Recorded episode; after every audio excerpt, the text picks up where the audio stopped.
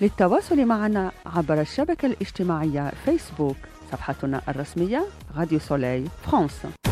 إذاعة الشمس على الفيسبوك أخبار اقتراحات تعاليق وصور. راديو سولي فرانس. Radio Soleil Marseille, 87.7 FM.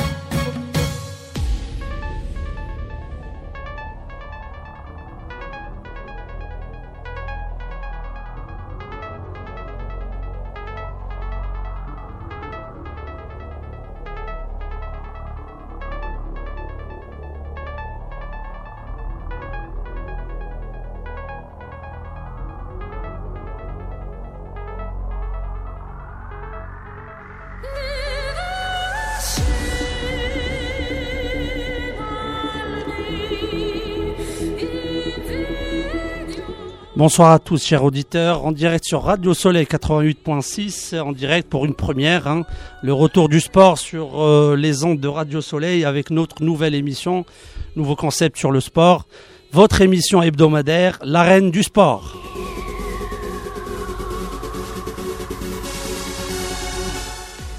Des chroniques, des débats, des thèmes, des invités, des polémiques, euh, des résultats, tous les sports avec l'arène du sport.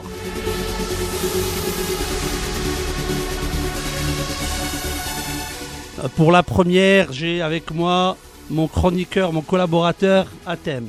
Bonsoir. Ça va, Athème Ça va très bien, merci. Tu peux te présenter au grand public de Radio Soleil. Eh ben, écoutez, bonsoir à tous. Euh, Athème, comme on m'a présenté, euh, nouveau chroniqueur sur l'émission La Reine du Sport. Et pour vous apporter pas mal d'informations et, et beaucoup, beaucoup de belles choses euh, à l'avenir. Bah, écoute, bienvenue à toi, Athème. Merci. Et puis j'espère qu'on va passer une bonne saison sur Radio Soleil, comme d'habitude, le sport sur Radio Soleil. Donc aujourd'hui, euh, on a des invités, euh, des invités euh, qui ne sont plus à présenter pour certains, et d'autres qui vont se présenter malgré qu'ils sont dans le milieu du football, qui sont connus, qui font un grand grand travail. Euh, donc je rappelle aux auditeurs le numéro de téléphone, bien sûr, pour ceux euh, qui nous suivent ou qui veulent intervenir tout à l'heure. Euh, le 01 43 48 43 43 01 48 43 43 01 pardon 43 48 43 et deux fois 43 et donc euh, je voulais aussi rappeler à nos euh, que, l'émission est interactive. On a notre page l'arène du sport sur Facebook. On peut nous suivre. C'est un forum aussi. On peut poser des questions. Et puis voilà. Donc on va s'habituer un peu plus à l'émission l'arène du sport. Donc je vais tout d'abord présenter euh, un monsieur qui est pas qui est pas du milieu du sport, mais mais qui vient qui vient illuminer un petit peu notre émission pour cette première. J'ai l'honneur d'accueillir Monsieur Hicham Sbah. Euh, bonsoir, bonsoir à tous nos auditeurs, nos amis, vous tous. Euh, ben, je suis très très content, hein, très fier de participer à cette nouvelle à première. À la première. Mhm. Ça va rester dans les annales et dans l'histoire euh, de Radio Soleil. Écoutez, c'est toujours un bonheur de non pas de voir des matchs euh, à la télé, mais d'y assister avec des, des gens qui connaissent le foot, qui vont analyser, qui vont donner leur avis. Moi, euh, bon, nous on, a- on- on nous a toujours dit que, que le foot ou le sport était comme un spectacle. Moi, je fais des, des spectacles au théâtre. Mhm. Finalement, Al-Forja, s'il y a spectacle, il y a résultat. Alors, je suis très heureux d'être ici. Alors Hicham, euh, c'est quoi ton, ton, ton rapport avec le sport et le foot Tu as joué un peu au foot dans ta dans ta jeunesse. Vous savez, je, je connais Algérien, il n'a pas joué au foot, euh, sincèrement. Vous savez, euh, oui, j'ai essayé. J'ai essayé. Bon, mon père jouait. Mon père était professionnel à- au Kaba Borj. Il était arrière central euh, de 53 à 62, je pense. 63. Et bien sûr, moi, jeune, euh, voyant ça, euh, on a grandi, euh, on a essayé. Et oui, je me suis retrouvé un petit peu à jouer au foot. Là, tu as fait le Kahlat al-Harrach euh, jusqu'au senior. euh. Mais bon, mais il y a eu les études à côté. J'ai choisi bien sûr les études pour finir une carrière euh, de comédien. Voilà. J'ai fait l'Institut supérieur des arts dramatiques. Voilà, qui m'a permis de devenir comédien et essayer de vivre mes sensations. Voilà. Avant, avant de revenir à la relation Hicham et le sport, Oui. euh, quelle est l'actualité de Hicham Sabah quand même, le comédien Ah, l'actualité, vraiment, bon, là, là, là, ça vient, ça arrive. Vous savez, nous, on a des périodes. hein. On a des périodes, c'est la rentrée. Là, octobre-novembre, c'est la rentrée. Bon, là, euh, il faut, je vais me déplacer rapidement sur Alger, je pense, dans quelques jours, dans une semaine ou deux semaines. On commence à préparer justement le ramadan euh, de l'année prochaine approche. Et c'est dès maintenant qu'on commence à pré- préparer des sitcoms euh, comiques, loufoques. Un qui se déroule à Alger. Je pense qu'il y aura le retour de la grande série L'Aimara Hajj al qui va reprendre, Inch'Allah. L'Akhdar a décidé nouvelle. de réunir tous les enfants. Et la deuxième grande aventure que j'ai hâte d'y être, c'est- une série. euh, Bon, je sais pas si je vais donner le, le scoop. Ou... Si, si, si, c'était Radio Tu peux y aller. Bah, Tu peux y aller, tu. euh, parce qu'on te connaît bien, sinon. Voilà. on a même, ça va coûter cher, ça. Yallah. Et voilà, ça va me coûter cher, mais bon. Oui, je pense qu'il va y avoir une belle série qui va se tourner dans les studios, les, les réels studios western euh, à Almeria, en Espagne, là où il y avait le Mhm. grand western euh, qui se tournait. Et c'est une comédie algérienne, mais qui se.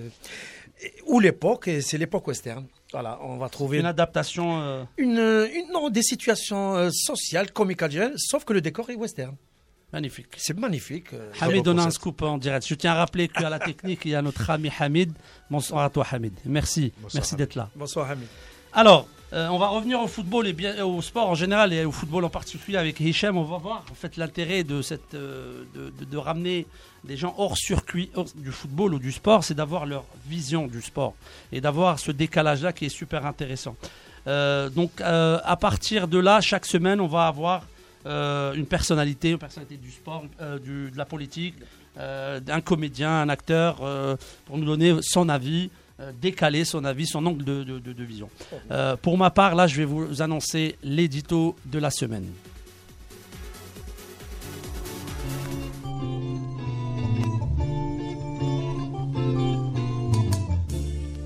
Du foot de rue à un football à la rue. Les grandes nations de football ont toutes fait le chemin du foot de rue vers le foot structuré. Et ça donne les résultats qu'on connaît. Les Espagnols sont l'exemple suprême.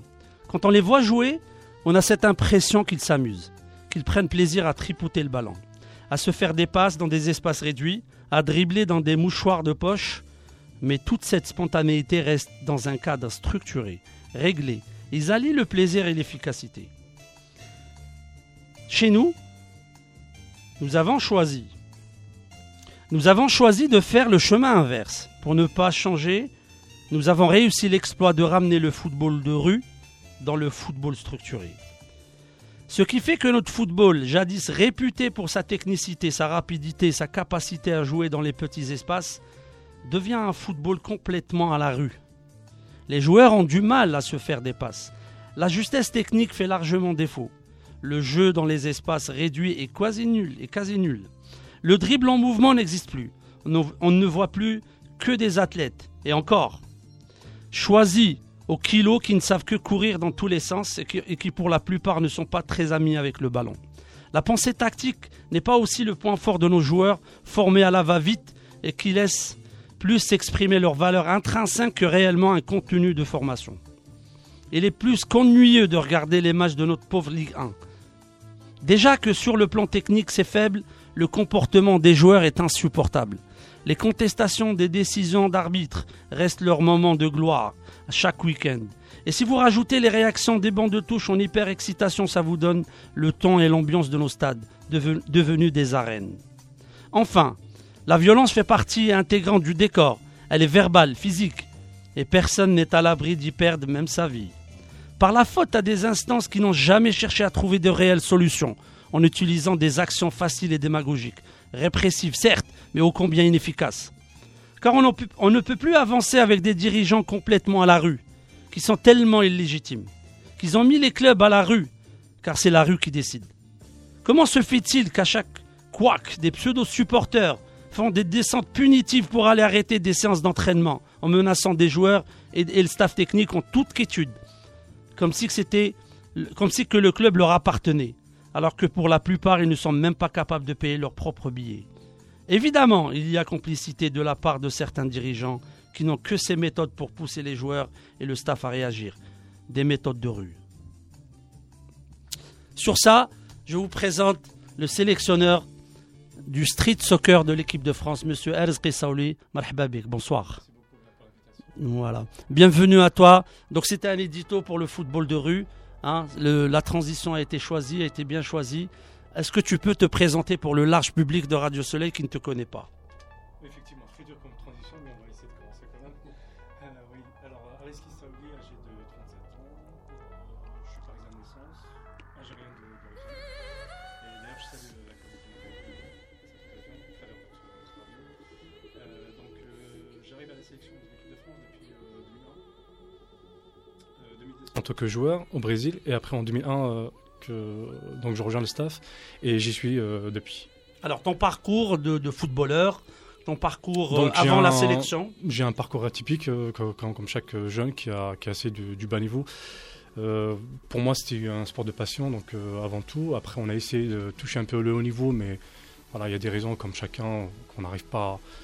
Euh, entre autres, euh, quand même, j'ai fini en CFA2 avec le FC Mulhouse. Mais c'est vrai que j'ai eu la- cette chance de, de découvrir dans un premier temps le street soccer et euh, j'ai fini en équipe de France.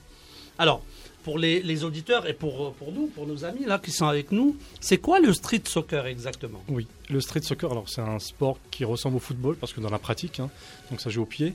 Euh, donc c'est quatre joueurs, on va dire précisément trois joueurs de champ et un gardien. Sur un terrain qui euh, est limité à 16 mètres 22, donc c'est vraiment un terrain très euh, vraiment, on a des espaces très réduits. Ça joue au mur, il n'y a pas de sortie de but. Euh, quand on a la position de balle, donc on utilise tous les joueurs. Dès qu'on perd le ballon, il faudra qu'un joueur qui soit qui, qui est le plus offensif des trois joueurs qui sont sur le champ soit éliminé sur la ligne médiane, qui se met de l'autre côté à l'attente, que ses coéquipiers récupèrent le ballon Mhm. et qu'ils pu- qu'ils puissent être actifs. Alors, s'il y a sélection, donc il y a club, donc il y a un championnat. il y a- comment se- comment Oui. il est structuré? Il y a une fédé déjà. Il y a une fédé. Oui, il y a une fédé, on va dire qui, on va dire euh, chaque pays a sa spécifi- on va dire c'est spécifié à chaque pays. En France, l'exemple c'est que on a une fédération qui euh, affiliée à, à la FFF. Euh, Il y a un travail là-dessus hein, parce qu'on on essaye de vraiment travailler. Est-ce qu'il y a un championnat Il y a un championnat, mais un championnat qui est organisé à chaque fois par un centre de formation ou un centre d'entraînement d'un club pro. Euh, c'était, par contre, en 2011, c'était une exception, c'était à Clairefontaine, avec la FFF. En 2011, en 2012 et en 2010 aussi. Du coup, il y a un championnat national qui a toutes les structures et les associations qui, qui s'inscrivent. hein. Il n'y a, pas- a, a un critère euh, vraiment bien défini, il n'y a, a pas de conditions. Donc, dès qu'on peut s'inscrire, on peut s'inscrire. Il faut que ça soit dans un cadre associatif, bien sûr. Euh, par contre, dans un premier temps, c'est qu'on on invite les associations pour participer dans un tournoi de foot à 7. C'est tout à fait normal parce que les gens, enfin les joueurs ne connaissent pas le street soccer, donc on ne va pas leur demander de faire cet effort. Alors que l'occasion, c'est surtout d'inviter les gens pour vraiment faire découvrir le street soccer à la fin. Une fois qu'ils ont terminé le championnat de foot à 7, nous, le travers du staff, c'est à ce moment-là d'essayer de- d'un petit peu de sélectionner des, des profils qui peuvent correspondre à cette pratique de sport. Et dès qu'on sélectionne, on ne sélectionne pas euh, que 8 joueurs, hein, on sélectionne vraiment large, hein, on, peut aller jusqu'à 45-50 joueurs.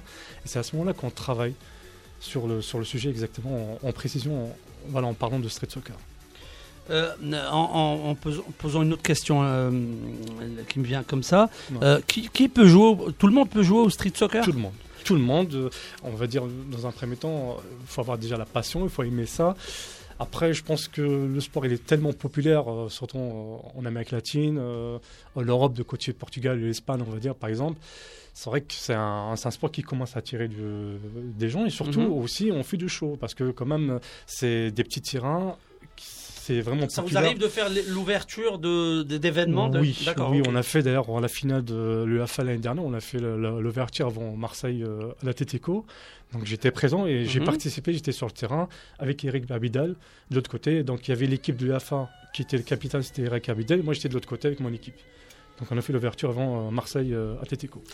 Et, et toi, en tant qu'entraîneur, euh, est-ce que vous avez une formation euh, Est-ce Oui. qu'il y a une formation spécifique au football de rue Malheureusement, Ou au il y a avec des- un contenu, etc. Malheureusement, c'est pas encore euh, étalé sur les pays, mais au niveau mondial, oui, on est formé en Écosse. Donc c'est euh, en Écosse qu'on reçoit notre formation. Est-ce que le contenu est différent d'un entraîneur euh, de, football classique? À notre niveau, oui, parce que il y a une- il faut vraiment travailler sur des choses spécifiques euh, qui sont liées au street soccer. C'est vrai que après la matière, euh, on, sort tous du football euh, classique. hein. Il n'y a pas de, a pas de secret. On, est venus tous euh, par là. Mais après, c'est vrai qu'à notre niveau, au niveau des sélections, c'est vrai qu'il y a des spécificités qui sont liées au règlement du street soccer. D'accord. Est-ce qu'il y a une différence de style, toi qui as fait déjà des Coupes du Monde, euh, entre le, le football français de rue Ouais. et, euh, je dis n'importe quoi, le football mexicain ou, Ah oui, ou péruvien ou... Carrément. Chaque ou- pays a son. euh, on sent qu'il y a une identité dans le jeu. C'est que chaque pays représente un produit qui est vraiment euh, spécifique à, lui-même. Le jeu brésilien est différent euh, au celui de euh, Chili. Par exemple, le- le- par exemple, quand j'ai le Chili comme adversaire, je sais qu'il va lui se pointer sur les murs. Les décisives, il, il, il les fasse particulièrement sur les murs. Parce que euh, j'ai oublié de, exactement d'expliquer aussi que le street soccer, il n'y a pas de sortie de ballon. Ça joue sur les murs, donc il n'y a pas de touche, il n'y a pas de sortie de ballon côté des buts. Hicham, Hicham Sabah. Je voulais dire, alors, physiquement, ça doit être très Oui, très dur. C'est intense. C'est très intense et surtout que après nous, nous le staff, on a la possibilité de faire euh, les changements de joueurs tant qu'on peut. Tant qu'on changement à la volée. Ah, voilà. À partir du moment qu'on a le ballon. Si on n'a pas le ballon, et c'est- c'est l'intérêt de l'adversaire de garder toujours le ballon. Mais Donc, justement, dans le haut niveau, euh, vu que c'est des, c'est des compétitions de, très intenses, et- Oui. donc est-ce que vous avez une préparation spécifique? Oui, Les joueurs oui. sont-ils capables, puisqu'ils ne sont pas pros, sont-ils capables de- d'être en- aussi endurants, d'aussi Nous euh, en France, on, athlétiquement on et- essaie de s'adapter aux moyens qu'on a. D'accord. On arrive à faire quelques exceptions. Euh, En Amsterdam, euh, en Pays-Bas en 2015, on est arrivé en finale. On a perdu la finale, la Coupe du Monde. Mais c'est vrai que nos résultats, euh, on va dire, ça tourne entre qualification au premier tour jusqu'au quart de finale. J'allais dire, euh, pardon. hein. Bien sûr, J'allais vas-y, euh, le meilleur profil des joueurs dans ce cas-là, est-ce qu'il doit être petit de taille, grand de taille C'est vrai que, Euh, Oui, c'est vrai que oui, il y a, on, on désigne, on désigne, euh, le profil idéal, c'est-à-dire les, les petites tailles. Oui, c'est vrai. Après, euh, ça n'empêche pas qu'on a quelques exceptions. Il y a quelques joueurs de, grand- de grande taille qui, ma place. arrivent, euh, Ouais. bah, franchement, il y, a, il y a la place à tout le monde. Un thème? Je pense que sur une défense à deux, Ouais. euh, il faut avoir aussi des gens qui ont un certain euh, gabarit aussi. Il ne faut pas qu'ils soient que. Ouais. Je pense que défensivement, on a aussi besoin de, de joueurs athlétiques Ah à, oui, à euh, certains moments. bah, surtout entre les lignes, parce qu'ils vont défendre contre trois joueurs. Donc euh, le travail soit sur les côtés, c'est surtout là le plus difficile. Donc on pas chasser, en revenir soit au, celui qui porte le celui qui mène l'action centrale, et toujours avoir l'œil sur celui qui déborde sur le côté, que ce soit à gauche ou à droite, c'est là que le travail euh, Et- et- soit. Et, et- et j'ai- j'ai une question aussi par rapport au, au- au contexte du sport en lui-même. Ouais. Lorsque, lorsque vous êtes en phase offensive, c'est-à-dire que vous récupérez une, une balle défensivement, Ouais. euh, vous renvoyez tout de suite le ballon de l'autre côté de la ligne médiane Tout à votre suite, attaquant, c'est ça merci beaucoup parce que c'est vrai que j'ai oublié aussi de le citer parce qu'il y a plein de règles. Peut-être on n'a pas encore le temps de citer toutes les règles. Mhm. C'est vrai que c'est une règle de vraiment qu'on l'utilise comme un poison directement. C'est que dès qu'on récupère le ballon, on, en- on, en- on annonce le ballon directement au joueur qui est le plus offensif, qui reçoit. Et c'est l'adversaire enfin, qui, qui dans notre, notre champ avec ces trois joueurs. Là, il y a pénalité directement. D'accord, ok. J'ima- J'imagine que les, les bois, Les buts. Ouais. les buts, les buts, sont, ouais. sont petits. Sont... Ouais, ils sont, ils sont- enfin, par contre, ils sont larges.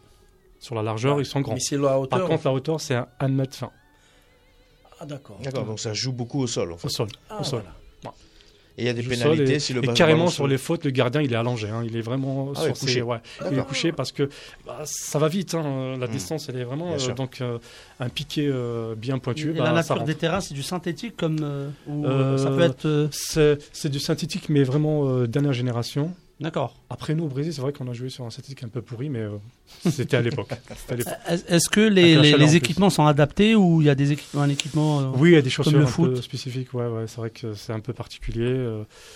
Bon après, euh, on n'est pas, on est, on n'est pas loin du, du foot. hein. Après nous, au niveau de la fédération, donc on, on est équipé par les, les équipements de la fédération française, euh, donc on porte les mêmes maillots de, de l'équipe de dédition. C'est les mêmes.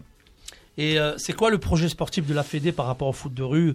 Euh, Est-ce qu'on veut développer réellement ça? Est-ce qu'on peut, euh, est-ce que la France envisage d'organiser par exemple un grand événement? Euh, où on veut lancer une formation euh, pour les entraîneurs, Oui, effectivement. les joueurs, des on essaie d'évoluer. On essaie d'évoluer. Après, euh, c'est vrai que c'est pas dans mon domaine de, de mon champ de travail. C'est Mhm. un petit peu au-dessus de moi. C'est vrai qu'on essaie d'évoluer sur cette question. Après, c'est vrai que j'ai envie peut-être d'expliquer autre chose qui est très important dans, dans cette démarche, c'est que non, on, on s'investit sur un projet sportif, mais en même temps à la fois social, qui est très important. Bah oui. Parce que moi, je trouve le rôle dans mon staff euh, de quelques éducateurs sociaux, il est plus important que le mien. Parce que moi, j'arrive à la fin. Mhm. Moi, c'est vraiment pour apporter cette émancipation sportive. Mais le plus important, ce qu'ils font les autres. Euh, par exemple, quelqu'un de Patrick comme euh, une banque que je salue à l'occasion, lui fait un travail vraiment le plus important. Parce que c'est Mhm. lui, c'est l'insertion de ces jeunes à travers le sport. Parce que le, le sport, est- c'est un, c'est un domaine qui est porteur, c'est un peu- domaine qui, qui parle, euh, tel que le cinéma ou le Mhm. théâtre ou, ou la musique. Donc on essaie d'utiliser le sport comme moyen pour essayer d'attirer un grand maximum de jeunes. Euh, Est-ce que ta propre, ta- ton expérience là de, du foot de rue euh, est-ce que tu as eu des joueurs qui, qui, euh, qui ont commencé dans le foot de rue, là, avec, euh, avec la sélection ou dans des petites structures, et qui se sont retrouvés à, à faire des carrières intéressantes Je, je dirais oui. Par contre, je vais être honnête avec vous sur les deux chemins, sur les deux sens. D'accord. C'est qu'on a un exemple, quelqu'un qui, qui arrive au street soccer et qui finit pro en foot à 11. Ça, ça c'est arrivé et déjà. qu'on a le chemin inverse, malheureusement. Ok, Quelqu'un de foot à 11 qu'on récupère au street soccer. d'accord. Et que, oui, mais voilà, ça c'est plus plausible, c'est normal, parce que c'est normal. Les, les Ouais. trajectoires des, Ouais. des joueurs peuvent. Oui, c'est euh, l'inverse qui est plus, Ouais, qui est plus ouais, impressionnant, c'est qu'un joueur de, de- de street Ouais. se retrouve justement en, en Donc, foot à euh, 11. quand on a participé à Sydney en, en Australie en 2009, donc on avait le troisième gardien du PSG, D'accord. ouais, Patrick Mbeu, qui à l'époque il n'a pas réussi à signer parce que à l'époque Paul Le Guen, donc il a, il a décidé de de, de pas l'aligner dans le, le, enfin, le, le- le groupe pro. On a d'autres exemples, euh, je- ouais, un joueur d'Arles Avignon. euh, euh, sinon, dans le chemin inverse, je pense que le meilleur exemple c'est l'exemple de Portugal, qui ont fait signer le joueur bébé qui a signé à Manchester United. On parle pas de de, Oui, oui. Real Madrid, enfin qui a fait Porto actuellement. On parle Mhm. d'un jeune qui, euh, qui était déjà à la base un sans-abri qui a fait signer chez Alex C'est Ferguson. magnifique comme histoire. C'est ça qui est. Oui, Mhm. qu'il a fait signer pour un contrat d'un million et demi. J'allais juste une question. Et la prospection, c'est-à-dire un jeune qui veut faire. euh, Street soccer. et que- que- comment il est détecté? Est-ce qu'il y a une journée de détection ou... Il y a plusieurs journées. Il y a Ah, plusieurs voilà. journées. Ouais, il y a plusieurs Puisqu'il n'y a pas de club, il n'y a pas de Oui, championnat. il n'y a Mhm. pas de club, c'est pour Il ça qu'on s'inscrire. on- on se donne le temps. On se donne le temps. Et puis même ce qui, euh, ce qui est avantageux chez nous, c'est qu'on est nombreux. Je ne suis pas tout seul à travailler. Donc on est nombreux. Donc euh, ça veut dire qu'un jeune peut participer cette année. S'il n'a pas cette chance cette année, il l'aura dans une l'année prochaine ou peut-être euh, dans quelques années après. Donc les, les gens ils sont suivis. Ils sont, une fois qu'ils sont inscrits, on a une fiche, une fiche nationale. Donc il est suivi. Il se fait juste qu'il répond présent à chaque fois.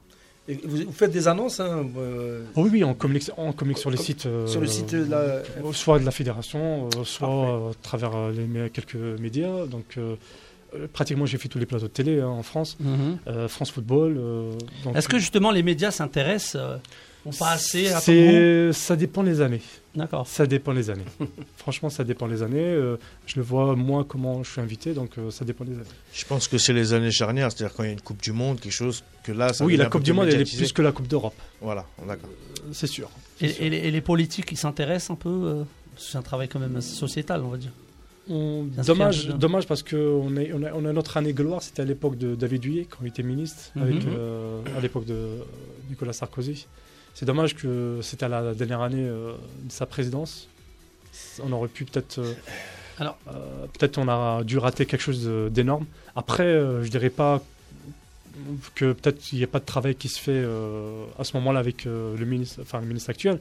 Disons que c'est vrai que la ministre, Madame, qui, est- qui a, qui a démissionné, qui a- il y a une nouvelle qui, qui arrive, donc euh, c'est vrai que je pense que elle aura le temps de suffisamment de, de revoir euh, les copies de, de ce qu'on a déjà présenté. J'espère qu'on aura une réponse. euh, Est-ce que, est-ce Très que sur le plan médiatique, quand je parle de, sur le plan, est-ce que les, les- les- par exemple la Coupe du Monde est, est télévisée, par exemple? J'ai un truc, pose une question Alors, un peu. C'est proprement à chaque pays. Comme là, cette année, c'est. Est-ce qu'en France on peut regarder, si on veut regarder l'équipe de France? Non, malheureusement. Voilà. Moi, j'ai pas eu de. Franchement, euh, là, on part dimanche, donc j'ai pas eu d'infos que la France va, va téléviser. Après, ils vont, ils vont montrer quelques séquences, euh, comme téléfoot par exemple. Mais euh, sinon, il n'y a pas un match télévisé en direct. Après, sinon, on peut voir sur YouTube en direct, Et, et vous partez, direct, vous partez euh, dimanche, vous avez dit, vous, oui. vous partez où dimanche? Au Mexique. Au Mexique Au Mexique, d'accord. Ouais. Donc, on Ok. attire à Mexico. On a un match de préparation à Pachuca, à 200 km de Mexico, D'accord, contre euh, l'Allemagne, que je connais, euh, parce que je connais le- l'entraîneur allemand. d'accord, Et euh, après, on revient, un peu, parce qu'on est à Mexico. d'accord. Ouais. Bah, je, je tiens à rappeler euh, qu'on est sur Radio Soleil, euh, premier numéro de, de la saison, de cette saison sportive, l'arène du sport. Notre invité, euh, Areski Saouli, le sélectionneur du soccer street de l'équipe de France. Donc, euh, et puis euh, bien sûr notre ami Hicham Sbah. On a Atem qui est avec nous, Hamid à la technique. Donc, je tiens à rappeler aussi que les auditeurs pouvez intervenir après la question, la question, le débat du jour. Donc, au 01 43 48 43 euh, 43. Je voulais rebondir à pour te demander quel est, euh, si tu veux, le public ou le, le statut social des joueurs du football de rue. Est-ce que euh, je, je vais faire un cliché, je vais faire un peu de. euh, Est-ce que c'est des joueurs, des, des jeunes délinquants, hein, entre, pa- entre parenthèses? Parce que je sais qu'il y a ce, ce rapport football de rue, délinquance, cité, etc. Ouais. Est-ce qu'il y a cette connexion réelle ou c'est un cliché?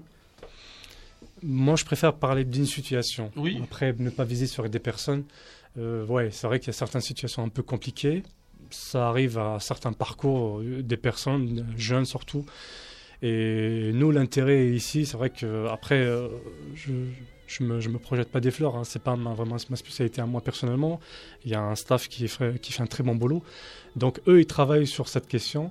Et c'est vrai que c'est là que moi personnellement, j'aime ce sport parce que il parle vraiment de société. Euh, ce qui est dommage dans le foot qu'on connaît malheureusement, qui commence à, à devenir de plus en plus business. Qui est business Qui est Euh, business Oui. je, je préfère, enfin, je, je reste un petit peu positif, Positif, pour ouais. certains, pour respecter euh, le travail de certains éducateurs qui, qui, même, qui, qui font parler de leur passion avant le business. Bien sûr. Mais c'est vrai que la réalité, elle est telle qu'elle est, malheureusement. Et moi, moi, j'ai une, une- une autre question qui est beaucoup plus, on va dire, sympa. Euh, un profil de joueur de foot à 11 que, que, que, tu, que tu vois bien jouer justement au street soccer. Un, un joueur qui te passe par la tête là, qui a les qualités d'un joueur de street soccer, Ah, euh, tu veux un nom de, Ouais, joueur un nom de joueur qui- Ben Arfa. par exemple. Ouais, Ben Arfa, Mbappé, par Ben exemple. Yedder. Ouais. Euh, Ben Yedder, exactement. D'ailleurs, Ben Yedder qui vient de futsal. Hein. Ouais. Samir Nasri. un Neymar aussi peut-être. Ouais, Neymar. Neymar aussi. D'ailleurs, euh, dans son pays, ils ont une, une vraie culture de street soccer. hein. C'est Ouais, oui, bien sûr. c'est une institution euh, à part entière. hein. Quand j'étais au Brésil, euh, c'était quelque chose. Et quand je vois l'engouement pu- populaire, au- euh, dans les- rien que dans les, les entraînements, Mhm. il y, a déjà- il y a déjà du monde. D'accord. On était vraiment. donc là-bas, c'est très habitués. populaire. ouais, ouais. On n'était pas habitué. euh, je, peux te, je peux te dire que c'était spécial. On Ouais. s'est- on s'est adapté malheureusement qu'après le premier tour. On sent qu'il y a une ferveur autour du, Ouais, du oui. street soccer. Ouais. Et puis, il y a des choses que, peut-être euh, en tant qu'Européens, on n'est pas habitué. C'est vrai. C'est euh, vrai que c'était chaud. C'est de la passion au Brésil, de toute façon. Tout ce qui Et est au football, Mexique aussi. D'ailleurs, euh, je connais le. Mexique. hein, J'étais en 2012.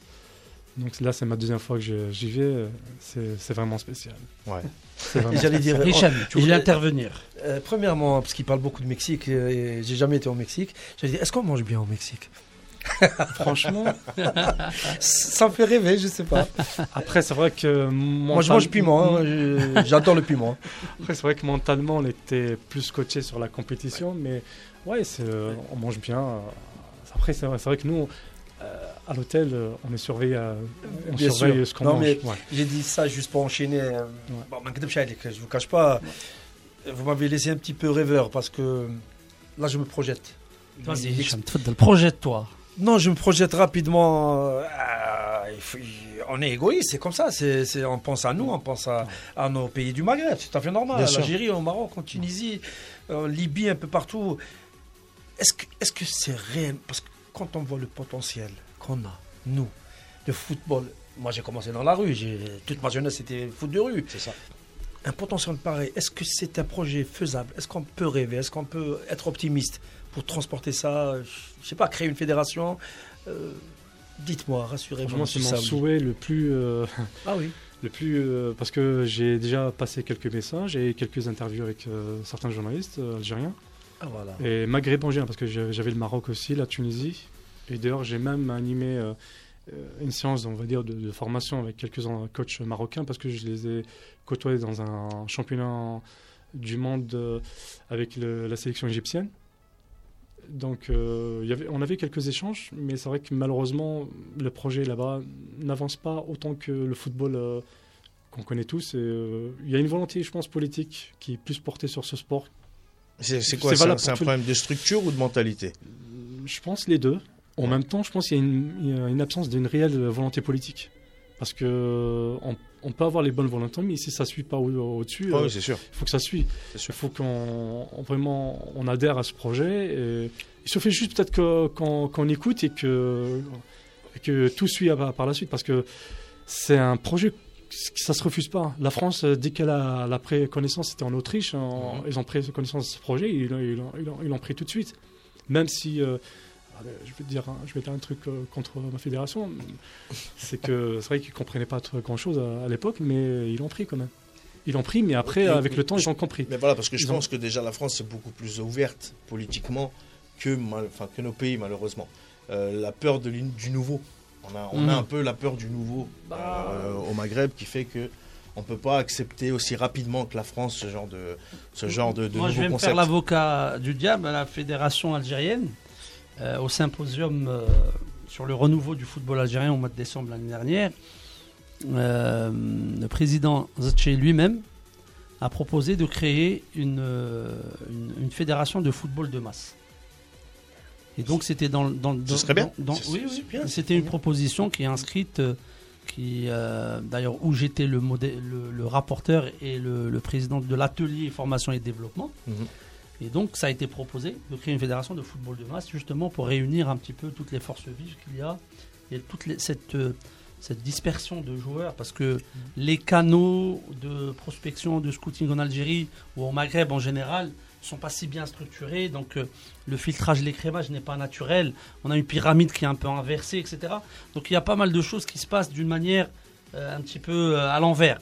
Donc là le, le foot de, de masse peut justement aider la fédération et le sport de, de haut niveau à faire la différence entre les deux et donc je pense que c'est dans les papiers, c'est dans les. Est-ce que c'est faisable Est-ce que c'est une priorité? Après, il faut poser la question à M. Zetché et à la fédération algérienne. Et très sincèrement, financièrement, ça coûte pas très cher. Non, Parce que des petits terrains, avec il n'y a que ça. c'est pas c'est pas ça qui coûte le plus cher et surtout même socialement c'est un moyen je dirais surtout d'émancipation parce que j'insiste sur ce mot Et d'expression, c'est important c'est important parce que pour nos jeunes ils ont besoin de quelque chose par quoi s'exprimer. On peut s'exprimer par euh, la musique par le théâtre par le, le cinéma par le sport. Et, et comme ça on a pu peut-être récupérer un talent. Moi je vois les, par- les personnes par des talents. C'est ça qui, qui est le plus important. Voilà, donc euh, le, de toute façon, le, le- le débat il tourne toujours autour de la politique sportive d'un pays. De toute façon. Ouais. Que veut-on faire du sport dans, dans- dans- dans chaque pays? Donc c'est pour ça que euh, chez nous, malheureusement, on n'arrive pas à structurer, à mettre une politique claire sur le football euh, professionnel. Amateur, le gros chantier, c'est le football amateur. Donc j'imagine qu'on est encore très très loin de, de penser à faire un football euh, de rue. Innovateur. voilà, novateur. Donc je rappelle à nos auditeurs l'arène du sport numéro 1, avec nos amis, nos invités, notre ami Hicham Sbah, marhaba bik encore une fois. Euh, Saouli, c'est le sélectionneur de, de l'équipe de France Soccer Street. Et puis Atem, mon collaborateur, qui va tout à l'heure vous présenter euh, sa rubrique. Donc je rappelle le numéro de téléphone Hamid 01 43 48 43 euh, 43. Euh, et on passe euh, à la question débat euh, de l'émission La Reine du Sport.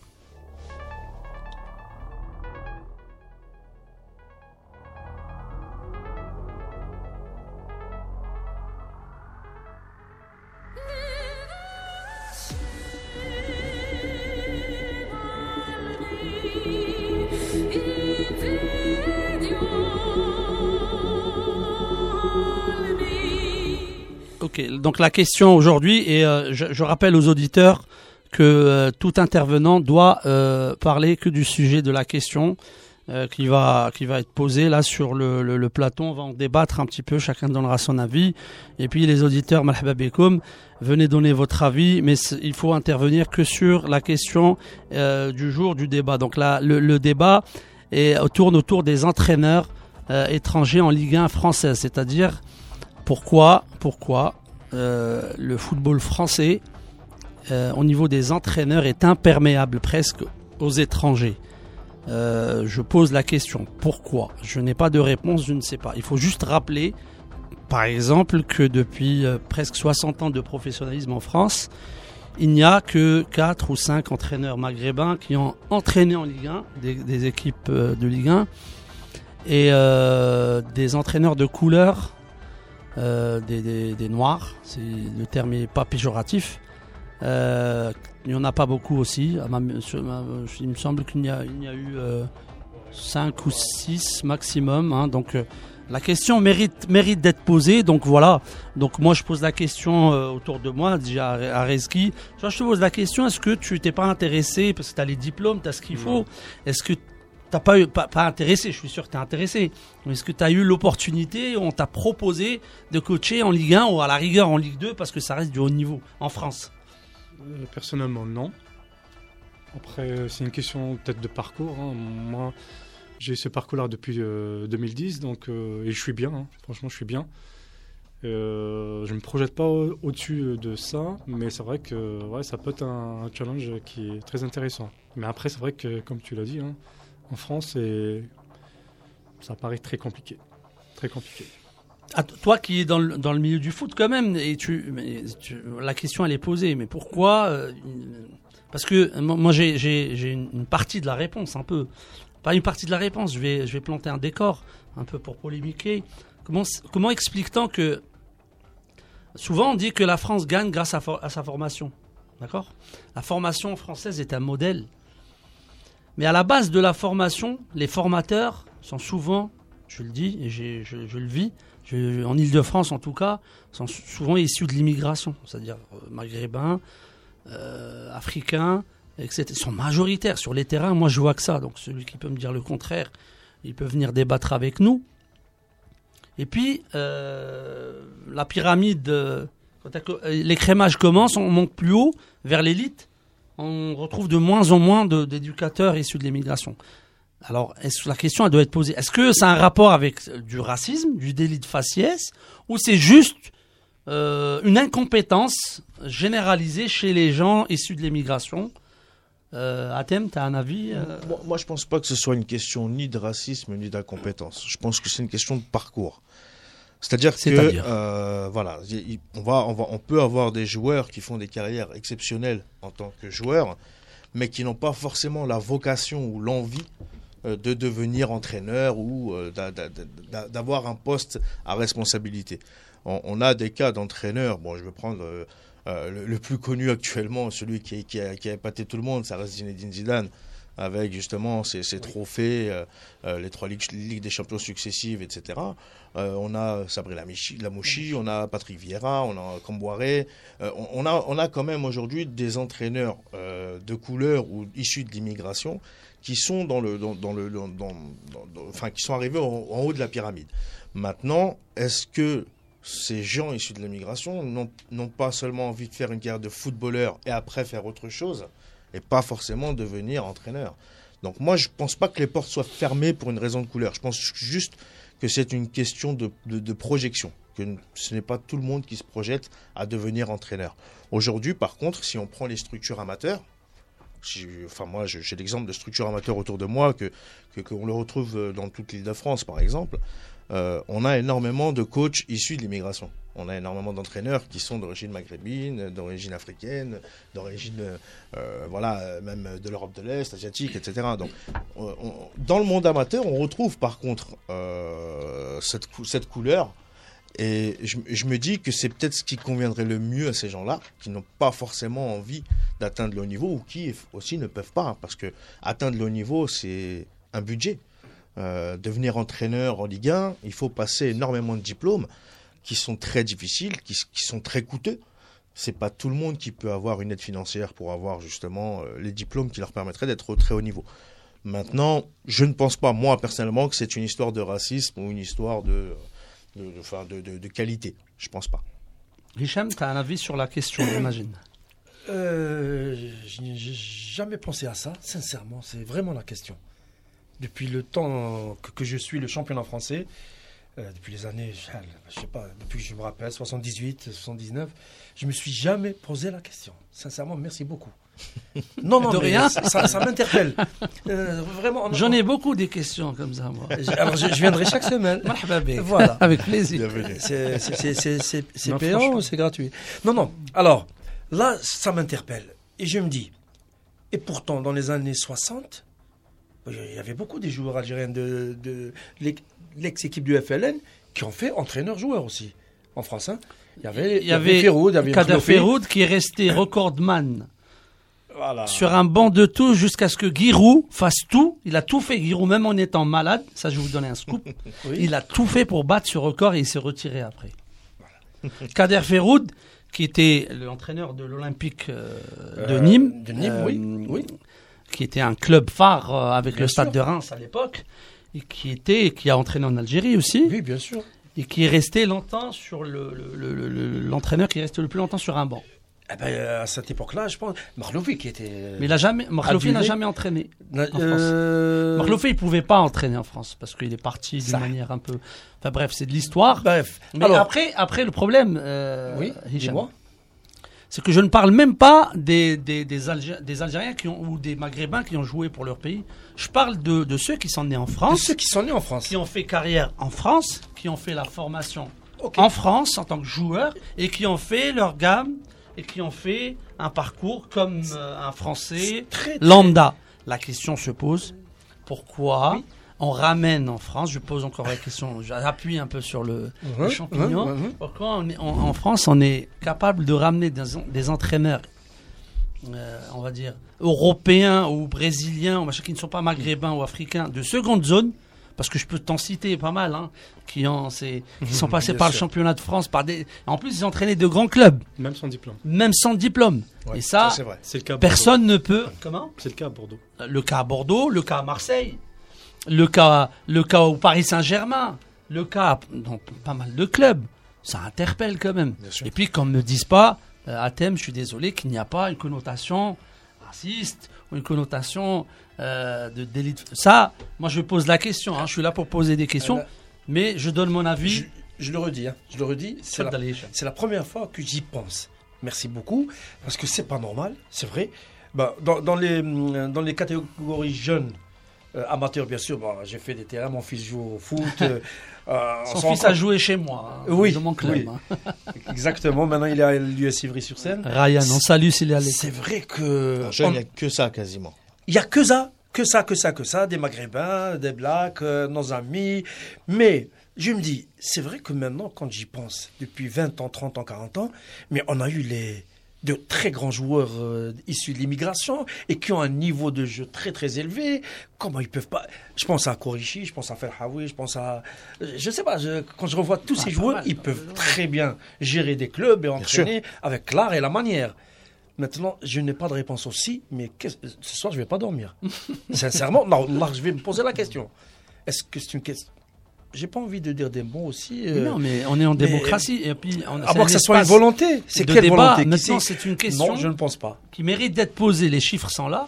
C'est c'est c'est c'est un truc C'est effrayant. parce que Ben, en même temps, les joueurs que ces gens-là utilisent, c'est des joueurs à majorité issus de l'immigration, le championnat de France. Vous allez voir les stats des joueurs qui jouent en Ligue 1 ou en Ligue 2, Ah oui. issus de l'immigration ou africains, etc. C'est un nombre impressionnant. Qui, qui, qui, alors, je ne vous dis pas, quand vous redescendez encore en DH, ou, vous, vous allez voir que ça sur le terrain. Et après, en Ligue 1 spécialement, Ligue 1, Ligue 2, là, vous avez un autre public. Et ça, Mais les joueurs restent est les mêmes, malgré mais tout. justement, mais pourquoi l'encadrement n'est pas le même? Et je, vais et je vais vous donner une autre stat. Il y a une dispersion de joueurs. Il y a beaucoup de joueurs. Euh, Areski doit connaître ça. Il a dû connaître ça. Beaucoup de jeunes joueurs issus de l'immigration, issus de quartiers populaires, pour ne pas rester dans l'immigration, des quartiers populaires de cités, qui étaient doués, qui ont été pris par des clubs professionnels et qui ont échoué rapidement, ou qui ont été recalés par incompatibilité avec les entraîneurs qu'ils retrouvent. Et pourquoi? Moi, j'avais fait une recherche. Ils ont toujours connu des entraîneurs maghrébins ou africains avec un langage, un discours de cité et le message passé. Là, changement de code, changement d'habitude, changement de dialogue, changement de discussion, changement d'habitude. Le joueur ne s'y retrouve plus et là-bas, ça rigole pas. Sanctionné à la rue, délinquance, etc. je- etc. oui, mais il, il Ah, reste quand même. est plus, euh, on- Voilà, après, il reste, c'est, une- c'est un problème d'adaptation à ce niveau-là. Puisqu'après, on a quand même des joueurs issus des quartiers populaires qui réussissent très bien euh, dans, dans le monde professionnel. Je pense que c'est, moi, je pense que c'est tout, tout est lié à une mentalité. Tout est lié à une mentalité et tout est lié aussi à, à- à- à des envies. C'est pour ça que je dis, euh, quand je regarde même dans, dans, À thème, dans- à dans thème. le football même Si- étranger, je, je vais, je je te couper deux secondes. Tu me parles d'envie, l'envie, elle est Non, individuelle. après, je vais, te, je vais Excuse-moi. te donner un bon exemple. je, vais- te laisser finir, il n'y a pas de souci. L'envie est individuelle. Tu me Mm. parles d'envie. L'envie est individuelle. Chacun veut faire un parcours. Bien Mais sûr. Nous, on analyse une situation collective, Mhm. avec des chiffres, Mhm. avec une réalité. Bien sûr. Hein, l'envie, il y en a qui ont de l'envie. Mhm. Et moi, je connais le football, je suis dans le football depuis longtemps. En Ile-de-France, j'en ai beaucoup, je connais beaucoup d'entraîneurs, anciens joueurs, diplômés, qui ont toute la volonté du monde et qui veulent faire carrière. Et, après, il faut pas s'y cacher. Après, après bien sûr que. Quand tu coaches en Ligue 1, c'est 30 000 euros, 40 000 euros, 50 000 euros par mois. Ne oui. me dis pas que tu n'as pas d'envie. Non, c'est motivant. C'est ah, oh. Alors, quand eh, tu... Ah, mais, mais c'est vrai que quand tu prends ce profil-là d'un entraîneur qui a envie d'y arriver et ah, qui, lui, se retrouve avec des barrières ou autres, ça, je ne dis pas que ça n'existe pas. On est d'accord. Maintenant, moi, je te donne un autre exemple qui va être un peu plus. On va dire, qui, qui va refléter ce que tu dis. Quand tu vas même dans nos pays à nous, quand tu prends les grands, les grands, les grands clubs de nos pays. que Moi, par exemple, je, suis tunisien, tu prends l'Espérance de Tunis, euh, Club l'Étoile du. Sahel, le club africain, Sfax ou, ou autre. euh, tous sont passés par des entraîneurs européens. Alors que aussi. pourtant, dans le pays, l'Algérie aussi, pourtant dans le pays, on a de la qualité. C'est-à-dire qu'on a euh, des entraîneurs qui seraient capables. Mais pourquoi, dans nos pro- propres pays, on a aussi ce problème? Je rebondis exactement parce que c'est le cas d'ailleurs en Algérie aussi. Bien sûr. On a plusieurs entraîneurs européens qui, qui, Qui- qui- débarquent Et oui.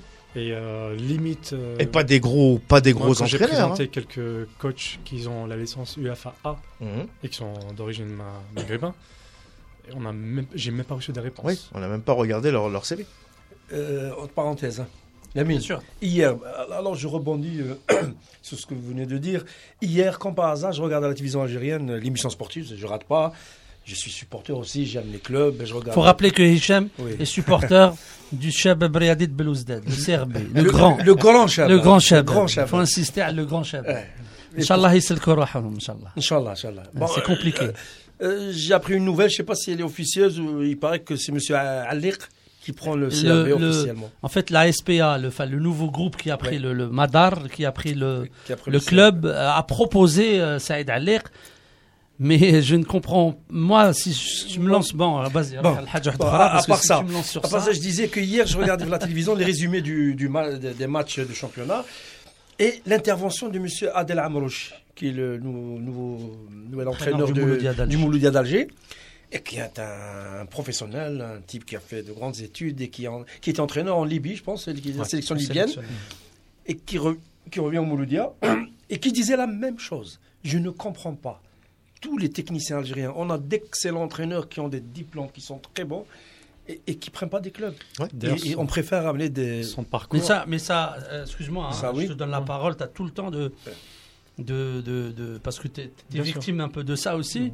C'est pour ça que j'ai choisi la question. On est tous un peu victimes de ça, que ce soit là ou là-bas. Nous encore, c'est plus compliqué pour nous parce qu'on est, on est victime là d'un blocage. On n'arrive pas à aller euh, plus haut et au bled aussi, on n'arrive pas. Enfin, au bled. Euh, dans nos pays respectifs, on n'arrive pas à, Tu, fais, tu me fais peur quand tu parles de bled. hein. Fais attention. Hein. bled, bled. euh, mais, mais, oui. mais moi, là, ma question, elle était, elle était précise parce que je veux, euh, je veux, je veux qu'on comprenne pourquoi. bon. Parce que le débat n'est pas le même. Il faut savoir que dans, le, dans, le- en- enfin, dans le Maghreb, notre football est, est beaucoup, beaucoup plus faible que le football européen. Il faut le dire. Faut pas. euh, le les, formations des, des, des- des- ou euh, les parcours des entraîneurs européens sont quand même plus importants que les nôtres. Mais par contre, là, on se rejoint tous. On ne comprend pas certains choix de certains entraîneurs qui viennent Voilà. de nulle part. Moi, j'appelle ça les aventuriers. Mhm. Euh, parce qu'il y a des. Bah oui. c'est des aventuriers. Non, chez nous, dans l'art, on a, les, on a ce qu'on appelle les arnaqueurs de l'art. Voilà. Les usurpateurs de l'art. usurpateurs. Et vous, vous avez les Il y usurpateurs. en a partout de toute façon. Voilà. Et donc, c'est des parachutés qui viennent par des, des méthodes en plus euh, illicites. Mais ça, c'est un autre débat. un autre débat. Pardon, Parce que c'est un business, il y a de- des gens qui gagnent de l'argent, et moi, on fera des émissions sur ça avec preuve, comment ça se passe, etc. Mais c'est pas ça. Nous, en France, on est censé être dans un pays où la compétence, on est, on est dans un pays de méritocratie. Hein, donc celui qui, a, qui mérite, celui qui a un parcours, celui qui a des diplômes, celui qui est capable, celui qui avance sy- systématiquement. Pourquoi les autres avancent.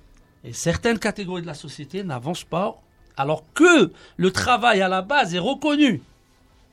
Donc ces gens-là, s'ils sont capables de faire du travail à la base, ils sont capables de faire du travail en haut. Pourquoi le travail n'est pas le même? Donc ça veut dire, si on me dit que non, c'est pas la même chose, c'est-à-dire que le cerveau d'un blanc ou d'un français de souche est plus adapté au travail de qualité ou non mais c'est vrai. Alors, vous- Moi c'est ma- moi c'est ma moi c'est je pose je pose des questions.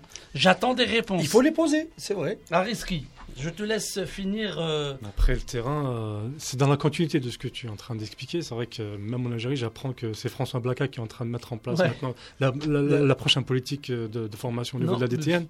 Peut-être François Blacard et peut-être des Espagnols aussi. Euh, non, on, on Parce a que la, la Fédé, Moi, la ce que j'ai Fédé, entendu, c'est qu'on l'a proposé le poste, il a refusé. Par contre, il n'a pas dit non pour être conseiller, donc euh, il peut travailler à distance. Ouais. C'est encore mieux. alors qu'il a été au Maroc euh, pendant des années. Ouais, c'est- et Avec qui les a été résultats qu'on en France aussi. hein. Ouais. Non mais en- en- le, le résultat au Maroc. Avec la fameuse euh, histoire des, des des quotas. quotas. Mm. Ah oui, mais bien sûr. Ah oui. Donc, euh, Ah, ça, donc c'est- je ne sais pas comment il va mettre les quotas en Algérie. Donc, Ça, c'est euh, un film que j'ai déjà vu. Il va mettre des quotas, ils vont ramener forcément des éducateurs, des entraîneurs français, euh, mettre une politique euh, de formation, etc. en Algérie. Mais euh, Après, si on ouvre la concurrence un peu partout, moi je dis pas non. une concurrence loyale, Enfin, oui. Ça veut dire ici en France Il y a qu'on- aucun problème. qu'on- qu'on ouvre la concurrence pour les autres. Et qu'en Algérie qu'on ouvre, ça, il n'y a pas de souci, que ce soit la Tunisie ou le Maroc. Donc moi, ça me dérange pas. Mais il faut que ce soit euh, vraiment une concurrence digne. Parce que c'est vrai qu'ici on a, en France, j'ai plusieurs, euh, on a plusieurs collègues hein, qui sont en, enfin, en chômage, hein, qui attendent qu'un club qui, qui les appelle. Euh, moi, j'ai deux collègues qui, qui sont arrivés en national et qui sont titulaires de, de, de, de la licence UEFA et que je comprends pas qu'ils n'ont pas de club. Et que même au niveau régional, hein, euh, jusqu'au CFA, donc euh, c'est pas normal. C'est pas normal. Et Il ils sont d'origine maghrébine ou... Oui, oui, oui, effectivement. Ah voilà, alors, alors Oui. on rejoint le sujet. Et d'ailleurs, même maintenant, la question ne se pose plus en France. C'est que on essaie même en Algérie, et en Algérie, dès- dès- comme j'ai expliqué, ils, ils reçoivent leur CV, mais aucune, aucune réponse. Aucune réponse. Athème, si tu veux rebondir? Non, mais euh, après, c'est vrai que quand, on regarde, si on prend au premier regard ce que tu as annoncé au départ, c'est vrai qu'il y a un vide au niveau des coachs euh, maghrébins ou même euh, black. Ça, c'est sûr, c'est une certitude. Maintenant, donner une raison politique à ça, ce serait, enfin pour moi, moi aujourd'hui, je, je peux pas donner, un- enfin je peux pas dire qu'il y a du racisme, comme je ne peux pas dire qu'il n'y en a pas.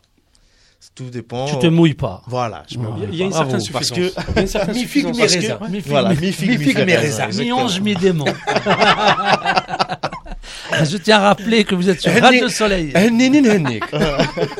88.6 01 43 48 43 43 venez débattre avec nous donc la question était, était euh, euh, et, et la question du jour le débat pourquoi il n'y a pas autant d'entraîneurs euh, issus de l'immigration maghrébins ou africains dans les clubs de Ligue 1 et même de, des clubs de Ligue 2 et même si tu pioches encore plus même en national Bah, justement, ce qu'il disait, c'est que même, moi, c'est vrai que je connais un entraîneur aussi qui, qui, a- qui est ultra diplômé et qui, euh, chaque année, a des difficultés à trouver un club. Or, et, et, et souvent, le problème, c'est qu'on lui donne des clubs, mais lorsque les clubs sont en difficulté.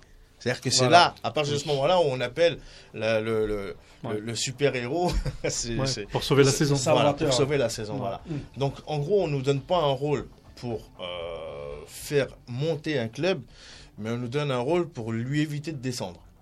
Est-ce que c'est pas plus. euh, Ça, c'est la corde, dire, la voilà. corde au cou. c'est ça. C'est, Ça, c'est ça me fait rappeler à, à Mohamed Tazamouche, qui est un Bah, entraîneur de. Voilà, je pense à lui. On salue. D'ailleurs, bonjour Je salue Mohamed. que C'est- Mohamed, s'il nous écoute ou quelqu'un que le connaît je euh, veux l'inviter euh, sur ce, Eh ben, plateau-là. il aura des choses à dire. Je Il l'organise. y a beaucoup de choses à dire euh, parce que franchement, c'est quelqu'un de très compétent, je le connais très bien. Euh, D'ailleurs, euh, même dans son équipe, et- il est entraîneur, il il entraîneur de le fils de Nasser Gadurel, le, le petit, enfin, le petit frère. Il a pris sa toile l'an dernier. Ouais. c'est- de lui. il a fait, il a fait un super parcours. hein. Exactement. Ça joue jusqu'à dernier dernier match. hein. Jusqu'au Moi, j'étais présent. tout à fait. J'étais présent. Et c'est dommage parce qu'il jouait contre le champion. Mm, C'est ça. Donc, euh, il jouait contre le champion et c'est vrai que c'était très compliqué. Et, euh, et c'est à lui que je pensais quand, quand je disais Ah, qu'on a donné un rôle ingrat en, dit- en, Donc, en euh, lui en, en l'appelant lorsqu'un club était en danger. C'est-à-dire que toute la saison, il avait la possibilité, puisqu'il a, il a les qualités, c'est un excellent entraîneur. hein. Euh, il, a, il a toutes les qualités pour justement entraîner un club. Ouais. Et on l'a appelé que pour sauver un club et non pas pour faire progresser un club. Et c'est ce que je trouve dommage à ce niveau-là, Ouais. c'est qu'on a des gens comme Mohamed qui, qui est d'excellente qualité et qui malheureusement n'est pas, n'est pas, n'est pas respecté à sa juste valeur. Voilà, si on simplement. cite euh, Mohamed, c'est vrai qu'on peut citer aussi le rôle de Fa- Farid Gerfi, Farid, qui, est qu'on salue. qui est au district. euh, Et ouais. qui est le bienvenu aussi, Farid, qui fait du, Ouais. du super travail. Mm. Et d'ailleurs, euh, on s'est posé cette question exactement euh, il y a une semaine ou deux, où j'étais invité euh, au, au match de commémoration des événements d'octobre. J'étais invité, Ah je oui, pas. Donc, euh, il y avait tous les joueurs les anciens. Donc, euh, j'ai vu Nordine, Sayeb, euh, Kershawi, Abdel Jadawi. Donc, ils étaient tous là. Mais c'est vrai que je me suis dit, comment se fait-il? Parce que euh, moi qui dans le, on va dire dans le domaine, mais je les vois comme, pour moi c'est des idoles, c'est des, chacun a une histoire. Donc euh, pour moi qui, qui commence son petit chemin euh, par rapport à ça, je me dis mais comment se fait-il que euh, tous ces monuments pour moi euh, n'ont pas leur place, euh, que ce soit ici ou de l'autre côté de la, la Méditerranée, c'est pas normal. C'est vrai que c'est- une vraie question à se poser. Tu prends l'exemple de Camboiré, Mhm. c'est un, un exemple, un symbole pour moi. C'est-à-dire le PSG arrive, les Qataris arrivent. Mhm. avec leur projet Bling Bling. Camboiré est entraîneur du PSG premier du championnat et Champion. il est viré, Champion d'automne. il est champion d'automne, il est viré pour un autre entraîneur parce qu'il ne faisait pas partie. Du décor, Du euh, décor. luxueux, Du décor, du projet ou du. prestigieux. Zama, Zama, j'ai fui un petit peu, moi. Du projet ou du décor? Non, mais c'est la vraie question. Sincèrement, c'est la vraie question. C'est pour ça que je vous ai dit ce soir, on va pas dormir. Chacun va réfléchir. euh, Oui, sérieusement, en, en attendant les appels, j'espère qu'il y aura des, des avis. euh, des avis. Bah, euh, nous, on, a ouvert l'antenne aux auditeurs, donc euh, vous pouvez intervenir hein, au 01 43 48 43 43 pour venir, venir débattre et participer euh, à notre euh, polémique du soir. Pourquoi y a-t-il peu ou pas d'entraîneurs issus de l'immigration dans le haut niveau, dans le très haut niveau en France Après, la question, elle se pose aussi dans les grands championnats. Euh, italien, anglais euh, et euh, Et espagnol. allemand, ou même allemand. Euh, ou allemand. aussi. Voilà, donc Voilà, la question se pose pas en Angleterre parce que les meilleurs entraîneurs sont écossais. Euh, aussi. Vrai. Des grands clubs. Non, après, bon, je dis toujours, moi, euh, c'est mon avis, euh, c'est- c'est- les Anglais ne font pas le même métier. Quand tu travailles en Angleterre, tu es manager, c'est autre chose, tu fais vraiment un autre métier, euh, pas comme les entraîneurs européens classiques où tu manages juste ton équipe, alors que là-bas, tu as, la manne financière, tu, tu, tu, tu gères même l'argent, donc euh, c'est un autre métier. Là, c'est vrai que c'est une exigence supplémentaire, mais ça reste euh, quand même plus ouvert que, que, que- qu'en Je France. sais pas, j'ai- je vais encore. Et. J'ai- Non, non, parce que puisqu'on y est, on y est. Ouais. Anna, je, je me pose aussi une question. Alors, Bien si sûr. on parle de Zizou maintenant, et Zizou, pourquoi, pourquoi pas l'équipe de France Pourquoi pas un grand club? Est-ce qu'on est dans la même euh, trajectoire On est dans le même sujet ou pas? Il y a des Zizou. circonstances. Comment des vous pouvez circonstances. Je pense m'expliquer que la, la réussite de Didier Deschamps a tout changé. Oui, mais avant. La question à se poser. C'est Non, ça. mais on le voyait, Zid- on le voyait arriver. On le voyait arriver. On le avait arriver. tout approuvé avant, donc euh, c'est normal aussi. Mais oui, mais après avoir. Avant, avant le Real Madrid, il, il a commencé à entraîner, donc euh, c'est Oui. un peu normal, il était en début de parcours. Mais après, de toute façon, Zidane, il a la chance aussi d'être Zidane. Oui. Le Zidane qu'il est, donc il va travailler où il veut, quand il veut. C'est vrai. Le Zidane national, oui. Voilà. Donc Zidane international, universel, parce que Zidane, c'est quelqu'un quand même qui a la, la chance et la, cette J'aime bien intelligence. universel, j'aime bien. Eh, il est universel. Allah, il est universel. Moi, j'ai été dans, dans des pays euh, très lointains d'ici. Et quand j'ai dit que j'étais algérien, etc., ils m'ont- le premier truc qu'ils m'ont dit, ah, Zidane. J'étais étonné par ça, alors qu'il est français. Donc c'est bizarre cette euh, relation. Alors, à peu près comme Khaled, comme Chapral. Non, non. Mais si, je vais en Chine, euh, je dis je suis algérien. Ah, Didi, Didi. Ah bah oui, euh, fi- figure-toi que c'est ça. hein. Ya Khoya, on n'a pas les mêmes symboles. Ah oui, mais, mais, mais écoute. Moi, je suis universel, j'écoute tout. Ah, euh, je, je, je n'ai aucun problème avec ce personnage. Oui. Mais pour euh. moi, c'est pas un symbole de l'Algérie. Je suis pas. Non, moi, il fait partie de mon histoire. Il fait partie de ma jeunesse, Il fait partie de mon, histoire. Malgré moi. Qu'est-ce que j'ai pas dansé? Ah là, si, non, non, mais parce que j'ai beaucoup de. Alors, il y a des symboles que tu choisis et que tu adoptes. Il y a d'autres qui sont imposés. Qui sont imposés. Comme tu choisis pas. comme certains films navets que tu vois, tu es obligé. Entre autres, dans ton cursus. Ils deviennent des films cultes. Alors que toi, t'as pas choisi. Et, On parce t'a jamais demandé ton Entre avis. parenthèses, sincèrement, hein, avant, qu'on- avant que je fasse une, une formation artistique, euh, que je devienne professionnel et tout, on était jeunes, on voyait des films, on voyait des pièces de théâtre. Pour nous, c'était Ouais. c'était ça le. Les Mais avec-. Mais les études, non, après, tu découvres que c'était un navet. C'était un Mais ce navet. comédien était vraiment naze. mais c'est les pionniers. On dit que c'est les pionniers.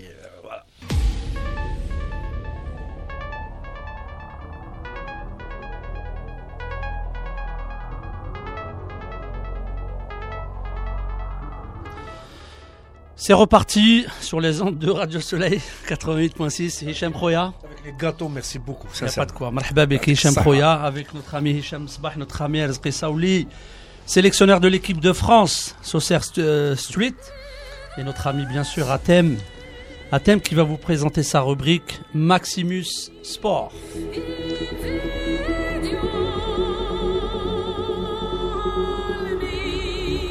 Bonsoir, bonsoir à tous. Alors, moi, je vais faire un focus un petit peu sur plusieurs, euh, plusieurs, euh, voilà, plusieurs sports, un peu l'actualité de, cette semaine, de ce week-end. Et je vais commencer avec euh, un sport qui s'est mis en grand, grand danger, c'est la boxe. La Fédération internationale de boxe a décidé de donner les clés de leur sport au très controversé Rafour Rakimov. Rakimov, c'est l'homme d'affaires ouzbek voilà, qui a 67 ans. Et il est accusé par les hautes instances américaines d'être le plus grand criminel d'Ouzbékistan et d'être l'acteur majeur du trafic d'héroïne. Ce problème, c'est que euh, le choix euh, d'avoir pris ce président amène à des sanctions de la part du CIO, c'est-à-dire que la boxe risque d'être retirée euh, des JO de Tokyo en 2020 et des JO de Paris en 2024. Euh, c'est un, gros, un gros problème, surtout que le CIO a gelé complètement les finances, c'est-à-dire les subventions pour la boxe, qui est déjà euh, voilà, déficitaire de 17 millions d'euros de dette. Donc euh, voilà, c'est une très mauvaise nouvelle pour la boxe. Euh, le 30 novembre à Tokyo, on va avoir la décision finale, finale tout simplement. Hicham, t'as un avis sur la boxe, toi? Pourquoi? Je sais pas. Je pense, je pense que t'as un avis sur la boxe. Allez, c'est pour ça que je suis violent. Non. Au contraire, la boxe, c'est un noble. comment le, le, la le boxe noble Ah, art. le noble art, ouais. No- Ah oui ouais. Je- Putain, j'ai pas compris Ouais, finalement. ouais, Ouais, ouais. non, mais euh, pourquoi on lui a donné le- justement la fédération de boxe? Bonne question. Bonne question. C'est un ancien quels sont boxeur. les boxeurs qui t'ont, qui t'ont fait hiater, qui t'ont marqué t'ont- Il y a des boxeurs qui nous ont marqué, à part Mohamed Moi- Ali. bah, à, part, à part, bien sûr, Mohamed Ali, Cassius Clay, bien sûr. Ouais, à part sûr. Mohamed Ali, euh, un premier des premiers des premiers, Youssef Hamani. Je ne hmm. pourrais jamais.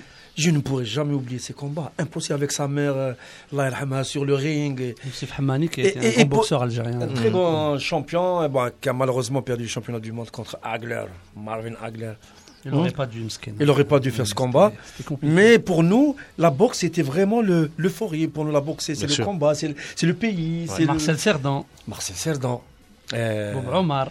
Bob Omar. ومن بعد مخلوفي ومن بعد ولد مخلوفي Oud Makhloufi. تاع بوفاليك ميسوري Et on a eu, on a eu Ouais, des... on a pas mal. Moussa après, bon, Zawi. Zawi, Moussa. Moi, j'ai envie de citer Allah yarhamoul Miskin Miskin. euh, cette Cette année. année, Allah Cette année, C'est le ouais. Tani, ouais. Cette année, c'est le une premier perte. champion, champion olympique. C'est une Ouais. perte. Le seul d'ailleurs. C'est une Triste, perte. ouais. C'est une perte en plus rapidement, en plus non beaucoup médiatisé. Cet avion, on l'a entendu parler juste. euh, C'est grave. C'est grave. Voilà, Voilà. c'est grave. Un hommage, euh, t'as bien fait de À nous rappeler Sultani. à Sultani, Sultani, à toute Ouais. sa famille. Et euh, Voilà. Atem, c'était juste euh, l'avis de Hicham. euh, C'est- ben, merci Hichem. Parce que Hicham est multisport, c'est ça le. C'est c'est l'avantage qu'il a. Ah oui, multisport, hein, multifonction. Eh ben, on, va, on va parler d'un autre sport, on va parler du handball. Euh, handball, Ah, aujourd'hui, euh, hier, enfin plutôt hier, il y a eu la sixième journée de la Champions League. Et il y a le MHB, donc Mon- Montpellier, hein, qui est tenant du titre et qui, en six journées de Champions League, n'a toujours pas gagné le moindre match. C'est-à-dire que même hier, en déplacement chez les derniers, les Suédois de Christianstadt, euh, les joueurs de Patrice Canaillé n'ont pas pu faire mieux qu'un 29-29. Euh, ce qui les met vraiment en mauvaise posture, ça veut dire qu'en gros, les matchs retour, ils vont pas avoir droit à l'erreur, euh, surtout gagner. les matchs retour. Voilà, ils n'ont pas le choix. Voilà, tout tu suis un peu le handball euh Beaucoup, j'aime beaucoup le handball. J'aime, euh, pour moi, le football, c'est comme le handball. Euh, le spectacle. Je reviens toujours à la notion spectacle. C'est vrai. Et, et, et Lamine peut, peut le confirmer. euh, Toute notre jeunesse, Hana, Ah oui. celui qui ne faisait pas football, obligatoirement faisait du handball. Parce qu'il était très populaire vrai, aussi, le vrai, handball. vrai. Non, il y avait, il y avait ça. Eh, Il y avait le fait que la politique sportive en Algérie, le handball, a été intégré dans le cursus scolaire. Tout à fait Et juste. donc, toute la génération, les, les gloires du handball algérien sont passées par le sport scolaire. tout à fait Et juste. c'est ça qui a fait les grandes générations du handball algérien. Et du handball tunisien aussi. du Et handball j- j- tunisien. j'allais le en- même principe. J'allais en parler parce que et de là, pourquoi on aimait le handball aussi? Il y avait des super derbies entre la Tunisie et l'Algérie à l'époque. Et Les. Jeux africains. Et l'Égypte aussi. Et l'Égypte, très très après- bon. L'Égypte, c'est après. Hein les années ah, 90. Ils sont, ils sont venus les dans les années 70, 80, 80, ils ont commencé. Ouais, les années 70, 80, oui, Tunisie, Algérie. C'était le derby africain. Les beaux joueurs, ouais. les grands joueurs, ils étaient en plus. Mais l'Amjadani et tout qu'on salue. L'Amjadani, ah, Amara. Euh, le Messi, t'as le handball. Bouzra, Farouk, euh, l'Arbaoui Nadir, et les goals, les grands goals. Le Salim. Le Hachmi. Le Hachmi. Hmm. Et ce qui était. Après, la génération, t'as Benjamil ou Krim ou ah, Si tu m'écoutes, Krim Mais ce qui était particulier chez le handballeur, si tu es d'accord avec moi, Bien si sûr. vous êtes d'accord avec moi, ils ont fait gars des études. ils sont tous médecins, dentistes, ingénieurs, Ouais. tous des études, que ce soit en Algérie, en Tunisie, au Maroc, oui. C'est vrai. Et c'est pourquoi? Et, et juste pour l'anecdote, les Tunisiens, ils ont été plus mal à l'ENA, Eh? les Algériens.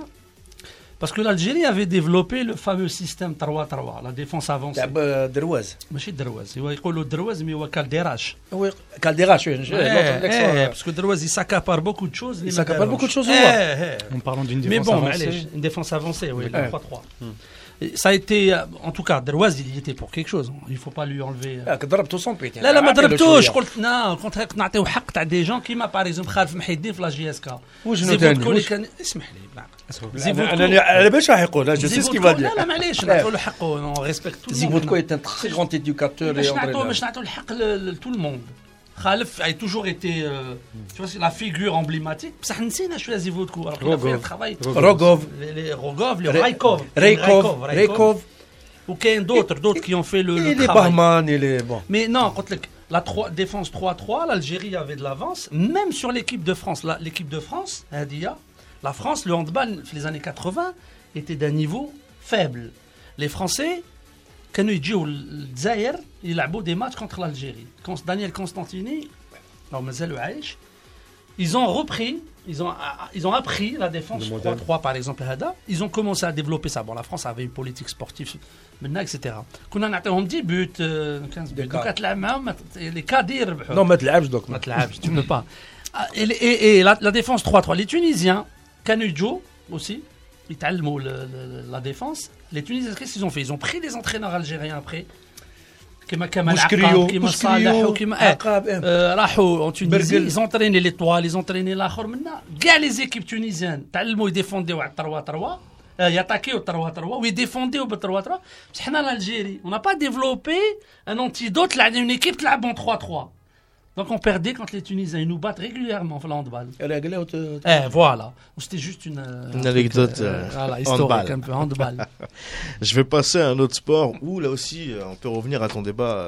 Ton débat un autre débat. Ton débat, c'est le tennis où il n'y a pas beaucoup de Maghrébins non plus et quasi, quasi, quasi, quasi, inexistant. Nous, là, là, je sais que les Tunisiens, on a une jazirie non, Ons. Jaziri qui, qui, qui, qui, qui a fait non un super c'est pas parcours. Ons Jaziri là là Malik Jaziri. Malik, ça c'est Malik, c'est, c'est, c'est, C'est le homme, garçon. Et la fille, Ons euh, Jabr. voilà. Jabal, oui, Ah, pardon, excusez-moi. Ons Jabal, oui, pardon. Jabr. Merci, Donc, mon cher. euh, merci. euh, Qui, qui a gagné. euh, qui a, non, qui a fini, Qui en, a fini en finale, finale, en voilà, finale fini en de, finale. de, de- de son dernier tournoi. Euh, là, je parle du Masters 1000 de Paris-Bercy, puisque ça se jouait à Paris, et euh, il y avait hier une demi-finale qui était juste exceptionnelle entre euh, Djokovic et Federer. C'était tout, hein, du suspense, de l'intensité, de la qualité, des coups magiques. Euh, c'est un classique. Voilà, c'est un, lé- un- un- un classique légendaire. Voilà, c'est le, le, le classico du tennis. Le classico le du tennis. Ça a duré trois heures de spectacle. Euh, le Serbe, il s'est imposé 7-6, 5-7, 7-6 euh, face à Federer. Mais malheureusement, aujourd'hui, en finale, il a été battu par Khachanov en 2-7, 7-5, 6-4. euh, ce qui ne l'empêche pas d'être quand même, à la fin de ce tournoi, euh, reprendre la place de numéro 1 mondial. Donc Djokovic redevient numéro 1 mondial aujourd'hui. Sur le plateau tennis, ça serait Oui, oui, euh, surtout Djokovic, il est euh, tellement connu sur la scène médiatique et la scène sportive hein, Tu aimes bien mondiale. le tennis? Oui. Je Après, poser- je suis pas, je je suis pas je vais te bon. poser une colle, pas une colle, une question, euh, parce que je la pose souvent à, à mes collègues.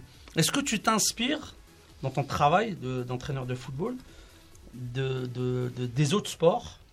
Moi, par exemple, je parle de ma petite expérience, j'ai essayé des trucs à défense du handball, par exemple, le travail, le coulissement, etc., qui est fait dans le handball. J'ai fait des séances de handball à mes joueurs. C'est primordial.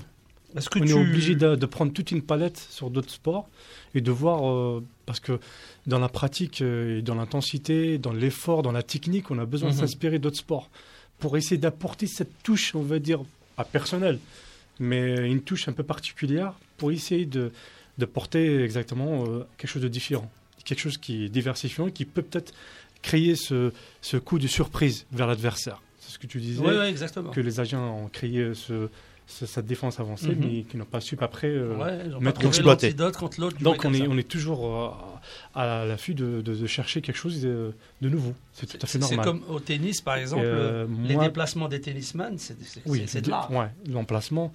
Donc, euh, moi, par exemple, quand j'étais à, à Chia, à Montpellier, Mhm. donc euh, avec euh, René Girard, à l'époque, c'était l'entraîneur qui était champion de France. Oui, oui. Lui, quand il a vu ce que je faisais, il m'a dit franchement, moi, je serais intéressé d'incorporer ce jeu-là Ouais. pour mes joueurs. Et tu faisais quoi, dis-moi? Donc, je, je faisais une- juste une opposition parce que donc, il est- quand il est arrivé, c'était au dernier jour de mon, stage préparation, il est arrivé pour me saluer avec euh, Bruno Carotti, que je remercie beaucoup, son directeur. euh, L'ancien joueur Ouais. de, de il Montpellier était aussi. euh, directeur technique à Montpellier qui m'a mis à disposition son centre. Vraiment, je remercie Qu'on salue, Monsieur Carotti, bonsoir. Oui. Vous êtes le bienvenu Donc, sur Radio Soleil. Il a fait venir euh, René, et donc il m'a présenté et il m'a dit euh, fais-moi une opposition. Donc je lui ai fait. Il, il m'a dit franchement, j'aime bien apprendre ce que tu fais à mes joueurs parce qu'il il est intéressé sur le travail technique hein, surtout, sur une surface réduite. Parce que nous, il m'a dit, euh, euh, je me rappelle, il, il a rigolé avec nous, il m'a dit, il m'a dit, euh, je sais que, parce qu'à l'époque, il y avait euh, euh, Géraud, Mhm. Et donc il m'a dit, je sais que Géraud, il n'a pas intérêt de faire une conduite de balle avec, avec un ballon à 2 mètres de son pied. Dans le street soccer, c'est interdit. Ah oui, Faut pas, oui. pas se Oui. permettre. Il faut vraiment C'est voler, il faut- il faut coller, carrément. Et euh, donc, euh, c'est vrai que. euh, donc lui, il, est- Donc était vachement finalement, intéressé. grosso modo, il faut qu'un coach, un éducateur ou un entraîneur ait une culture du sport en général, Oui, en général. qui s'intéresse à tous les sports. Comme on peut, tennis bien sûr. Anna, Anna, pour moi, le tennis, sincèrement, hein, c'est le plus qui me rapproche vers le l'art, vers le spectacle. C'est-à-dire, Hicham, C'est très très simple. quand c'est simple, ça devient compliqué. Euh, C'est très difficile de jouer simple. Ça, tu dois le connaître, euh, hein, monsieur Oui. Saouli. c'est plus compliqué. Voilà, même nous, hein, dans l'art de l'acteur, euh, qu'est-ce que c'est difficile de jouer réel et simple? Simple. Alors, tennis, c'est- carrément, je vais vous poser la question, vous avez dû le remarquer, quand on a un match de, de tennis, ensuite, c'est le silence total. Hmm. Pourquoi? Parce qu'on est concentré sur les êtres humains, sur les joueurs eux-mêmes. Qu'est-ce qu'ils font? Comment, se- comment ils, ils tiennent le... Parce que c'est difficile de voir la balle. euh, Oui, D'où le changement des prises de vue. Moi, euh, ce qui m'intéresse dans ça, c'est la, la noblesse des êtres, des sportifs qui sont là, en sueur, qui prend avec la raquette, il prend son temps. Pourquoi on le suit c'est beau, hein. on, on- rac- on ne lâche pas, c'est vrai. par, euh, Par un Moi, artiste. Là, il y, a Non, dix- non. il y a 10 jeunes là qui vont s'inscrire dans des clubs de tennis direct. Ah, sincèrement, je le défends très. Et pour moi, c'est un c'est la joueur de beauté. tennis, un joueur de tennis, واحد, un seul. S'il y avait un joueur de tennis, un seul, pas de mal. Un seul, hein. Ah, واحد. Un seul par un seul. hein. Un seul, Sûr. un pourtant, seul. عندك pourtant, il y a aucune chance. deux ou trois que j'aime beaucoup. واحد, un seul. Je reviens toujours à l'acteur, à- au jeu d'acteur. Il y a quelqu'un qui me fascinait. Et quand je le voyais à chaque match. John McEnroe. John McEnroe. ça, ça, ça m'étonne pas. Parce que c'est le comédien, c'est lui. Et c'est ça le spectacle, finalement. C'est vrai. Quoique, à côté, il y avait des, des oui, sommités. Oui, euh, c'est génial, vraiment ça. Il peut te mettre en contre-pied carrément. Il dit là, mais non, il jette la relève. Non, mais qu'est-ce un rôle de composition. Mais c'est un rôle. Dit de... à l'encontre de tout ce que les gens aiment. C'est l'inattendu. c'est génial. L'art de l'inattendu. Bon, je suis en train de faire un cours. Non, non, ah, ta rubrique est tellement intéressante qu'on se permet bah, écoute, de s'arrêter. Le principal, c'est ça. Moi, c'est ce que j'aime. 10 euros, c'est pas grave. T'as échallé 10 euros. Ok, je t'envoie ça. J'ai envie juste de ah, continuer, si tu me permets. Bien sûr, bien sûr. En fait, par rapport euh, s'inspirer sur d'autres sports, moi, personnellement, je vais être honnête, c'est pas vraiment beaucoup le tennis. Hein. On choisit le sport. Bien sûr. Euh, euh, et, euh, et je me défends juste à dire que, euh, si vous voulez, que le, le tennis, c'est un duel n'y a pas de contact. Mhm. Donc, c'est pas la même configuration. Mais c'est un sport Là, on est- acyclique aussi. Nous, on est dans la con- confrontation, mais Oui, dans le contact. c'est- complètement différent d'un sport co, Oui. par exemple. Par contre, il y a un duel. C'est vrai qu'il y a un duel qui est très intéressant, intense et qui est vraiment euh, là où il y a le travail de concentration qui est. Comme dans les films western, les duels. La sueur, les regards, l'intimidation. Ouais. C'est comme ça qu'on gagne un match de tennis. Un western spaghetti. Et Sergio Leone. Vous savez même les deux fameux. Sergio Leone. Sergio Leone, bien sûr. Ouais, Avec la musique d'Ennio Morricone. Eh ben là, il faut changer d'émission, après, on fait plus de sport. Alors, C'est pour a- ça que le sport est de l'art. Et Arma Chérif, Arma Chérif. Ah, ma chérie, aussi. Ah, on va chez- On, ra- on- on rappelle, euh, alors il est 19h15, donc euh, l'émission euh, touche presque à sa fin. Dans, dans 15 minutes, on laisse euh, l'antenne aux infos. Donc il faut rappeler euh, que voilà, on est toujours là hein, jusqu'à 19h30, l'arène du sport. Euh, on continue euh, à ouvrir, on laisse l'antenne ouverte pour nos, inter- nos, euh, nos auditeurs si, s'ils sont là au 01 43 48 43 43. Ils sont pas habitués, Hamid. Ils ont pas encore, euh, ils ont pas encore eu le, le code. Ça. Donc euh, voilà, moi je voulais aussi euh, euh, que Erzke nous rappelle euh, pour ceux qui viennent d'arriver, euh, donc, donc la Coupe du Monde, à Erzke Saouli, pour ceux qui viennent de, de venir ou de nous rejoindre sur na- notre page euh, L'Arène du Sport, on est en live hein, sur Facebook. Et euh, donc Erzke Saouli, euh, la Coupe du Monde le 12 novembre, hein, du 12, euh, avec l'équipe mm, l'équipe de France euh, du soccer, soccer, street ou street soccer. On n'est pas encore habitué, hein, donc comme quoi. C'est normal. Voilà. Donc, qu'est-ce que, euh, rappelle-nous les dates, rappelle-nous le, le challenge, rappelle-nous les ambitions. Euh, vous êtes dans quel groupe, vous allez affronter qui, etc. Est-ce que tu peux nous dire, euh, rappeler aux auditeurs qui viennent d'arriver euh, Oui, donc ça commençait précisément le 13 exactement avec le match d'ouverture. Nous, on est dans le groupe de Mexique, hein, le pays organisateur. Donc on sera à Mexico. Donc on sera vraiment sous les, sous tous les médias. Donc, donc euh, voilà, ce que je veux dire, nous, la France, euh, on se base sur un objectif vraiment qui est lié à notre niveau. hein. Même si on a fait une finale en 2015, mais on reste toujours sur euh, l'objectif de la qualification au, prochain tour avec ce qui potentiellement, ce qui peut-être je t'avais évoqué personnellement que peut-être on va confronter le Brésil en quart de finale avec comme entraîneur adversaire Romario. Ah. Ah, ouais. C'est valorisant. Après je veux, les gens peut-être ils vont, Romario. après L'immense peut-être les gens ils vont me dire que j'ai fait exprès mais je pense pas qu'on va passer euh, avant le Mexique euh, mais on va essayer quand même jouer cette deuxième place à fond. En parlant de Mexique, euh, Lamine, tu te rappelles euh, Joselito Ouais, ça va. Tu te rappelles les films Ah oui. Mexico, Mexico. Ah, le, le Mexique, c'est qu'il y a, il y a certains films, certains ou, ou bien sûr, le, le- le Mexique, c'était le- c'était certains dessins animés qui. Euh, Avec Tex Avery. Avec. Tex Avery, Ah oui. bien sûr. Ouais, tout ce qui était Xavré qui, qui, qui, qui- Mais bon, il y avait du, il y avait un cliché un peu raciste. Hein, je Ah oui, là. avec les Le moustaches, Mexicain avec le toujours, Roland euh, Lézard, feign- toujours feignant, toujours la forme. Non, mais c'était, c'était le quatrième art, hein, c'est ça, la bande dessinée au Kamel. Non, c'est pas le quatrième art. Ah. Maintenant, c'est le c'est le septième art. Le huitième art. il, a, été rajouté, la ah, bande dessinée. Ah ben oui. D'accord. Oui. Quatrième art, c'est le théâtre. C'est le théâtre, le quatrième art, pardon. C'est le huitième, eh. la bande dessinée. Huitième qu'ils l'ont maintenant introduit dans... Parce que c'est réellement un art, hein, la bande dessinée, maintenant. Alors, Hicham, je vais te donner un peu aussi, je vais te donner encore la parole. Euh, dis-moi. Euh, rappelle l'actualité, tes projets. Euh, Alors, tajine zitoun, shorba, berik, berkoukes. Euh, Ajja, merguez. Pour les amis tunisiens. J'adorais, euh, en Tunisie, j'adorais le camounéa. Nmout le. Je vois notre ami qui. Hamid. Hamid Beljouai. Non, mais non, c'est très sympa aussi de, se rencontrer comme ça. Je vous souhaite sincèrement une longue, longue, longue vie et que ces plateaux-là soient, soient, soient, divers. Vraiment. Merci. Et moi, j'étais très heureux. L'actualité, qu'est-ce qu'il y a? Il va y avoir. Euh, bien. Rappelle- Rappelle-nous le scoop de tout à l'heure. علاش حبيت Eh, تديني bien sûr. حبيت Rappelle-nous تسلسل le تديني scoop de tout à مسلسل l'heure. Voilà. ايه كيف Tu es un homme libre, gros. Bien Tu es un sûr. berbère, n'oublie jamais. Je suis un vrai, Ouais. un vrai de vrai. non, non, sincèrement. Il faut, euh, il faut- Hamid m'a fait rappeler un truc important. Hamid, la rediff, hein, la rediff de l'émission, c'est ce soir à 23h. ce ah. soir à 23h sur les, sur, les ondes du Radio Soleil, il y a des noctambules, Hamid, hein, il des gens qui... Alors euh. l'actualité, la mine, c'est euh, comme euh, on va reprendre, Inch'Allah, la série Imar Hajj al-Khdar.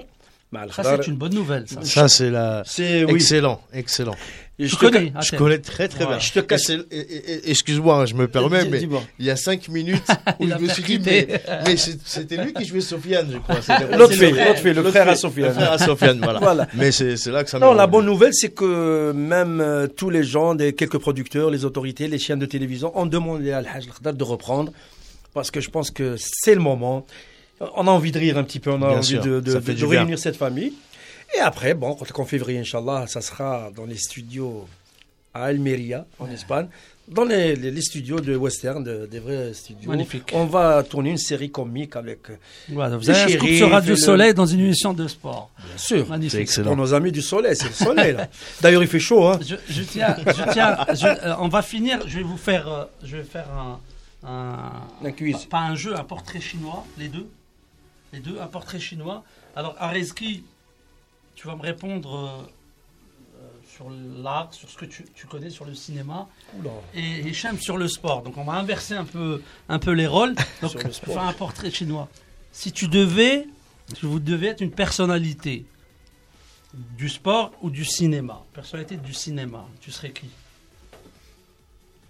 Si tu avais à choisir une personnalité du cinéma, tu serais qui? Si tu Euh. devais être une personnalité du sport, tu serais qui?